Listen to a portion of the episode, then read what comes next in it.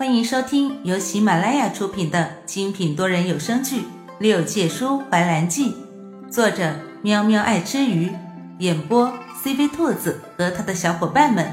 欢迎订阅收听。第五十五集，身边的人也都活着。是的，那个女子。最终还是死了。他看见那个一生尊贵的王爷跪在那女子面前，哭得泣不成声，最后竟然让人将他火葬，连同那块通灵的玉佩一起火葬。这是一种什么样的爱恋？在人活着的时候不闻不问，在人濒临死亡的时候。眷恋情深，那他和严怀的以后，会不会也是这个模样？兰叔想都不敢想。他用手轻轻地触摸着严怀的脸颊，轻染的胡渣冒出在下巴上，在他苍白的脸庞下略显憔悴。这是有多久没有睡了？他顺着严怀的轮廓。仔仔细细地瞧了个遍，他想起自己第一次在琼山看见他的样子。那时候青春年少，不知好歹，几乎差一点就扑上去说要求嫁了。幸好侍女青鸾拦住了他。青鸾，对啊，为什么他醒来之后就没有见过青鸾？他失了最近几百年的记忆。就连他成年里的记忆都是最近突然想起的，就像是尘封的记忆被打破了一个缺口，在逐渐的恢复。两百年前他醒过来的时候，记忆便停留在了六百年前，那时候他才五万岁。醒来之后，三个哥哥只告诉他，他成功历劫归来，琼山女君的位置。阿爹已经留书传位给他，只等他身体恢复，便让族内长老选个良辰吉日举行接任大典。其他的一概都没有说，便是关于青鸾的事情，他不记得了，他们也没有再提。现在想来，他们就像是有什么事情瞒着他一样，将他弄得和一个傻逼无恙。就连严怀。现在似乎也有事情瞒着他，真的是因为他伤势未愈而要用血喂养他。花灵那边，重华到的时候，只发现一张纸条留在桌上，人却没了踪影。我已回琼山，告诉兰家三哥兰叔如今的情况，谢谢重华神君多日来的照顾，花灵不胜感激。哼，走的倒是挺快。崇华对花灵的离开也不甚在意，倒是出了花灵住的雅筑，拐进了静幽谷的后山。静幽谷的后山是一处禁地，那里灵力充沛，倒是个修行的好地方。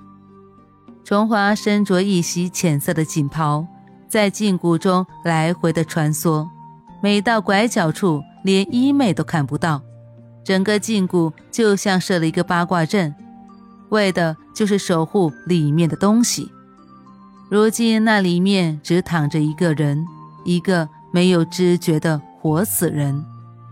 寒冰洞外艳阳高照，寒冰洞里别有洞天。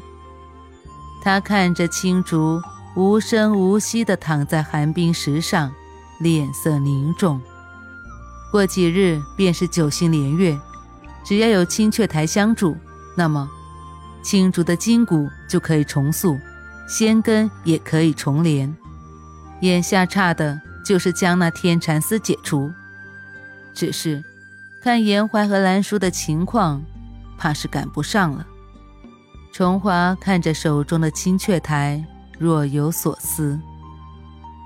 实在不行，那就只能他一个人去昆仑山会一会那雪女了。昆仑山。在昆仑虚里的雪女，看着陡然出现的重华，显然是有些吃惊的。敢问阁下尊姓大名？昆仑虚外，寒风四起，吹得重华衣袂翻飞。重华向雪女微微一合手，做了半揖。在下金幽谷重华，冒昧前来叨扰雪女借昆仑简一用。重华直明来意，言语不卑不亢。对于重华那半衣，雪女还是能受得起的。雪女是超乎三界的存在，自上古时期身份就堪比上神。虽然实力有所不及，但也是众所周知的。所以雪女能够如此狂妄，也是有道理的。雪女眉眼一挑，目光深深地看着重华。借昆仑简？是的。雪女手指勾着及腰的长发，嘴角一勾。这是什么风？最近这么多人来昆仑借昆仑简。重华不言，雪女也差不多心里有数。昆仑简乃昆仑护山之物，就连上清宫的延怀上神来借。我都不曾借出，你凭什么会觉得我一定会借给你？雪女的话说的一点情面都不给重华，也直接明了的告诉他无可借出。雪女原以为他会多和他纠缠几分，再不济也会知难而退，却不料重华直接将一方青鼎从袖中拿了出来。重华胸有成竹的看着雪女，凭这个呢？青雀台，雪女质问道：“青雀台怎么会在你手上？”重华反问雪女：“它为什么不能在我手上？”雪女被堵得哑口无言。她将指尖的发丝猛地松开，调整了一副姿态，看着重华，等候重华下一步的动作。重华不才，前些日子听闻昆仑附近数十里隐隐有阴气散布。想必是万剑冢里的封印即将起风了吧？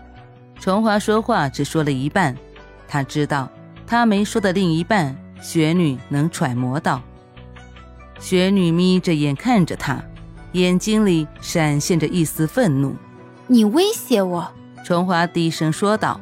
崇华此次前来的目的虽然是借昆仑简，却也只是希望借昆仑简解除上面的天蚕丝。等崇华救完师弟青竹。必当完璧归赵。雪女想了想，理了理手上的衣裳，哼，我凭什么相信你？青雀台乃上古神器，所拥有之神力，可摧毁一方天地，也可救一方天地。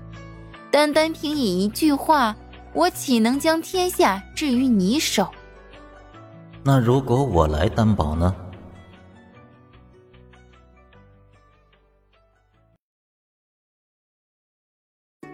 本集播讲完毕，感谢你的收听。如果你想尽快听到下一集，或者直接畅听到底，可以点击本专辑的详情页，有完结版链接入口哦。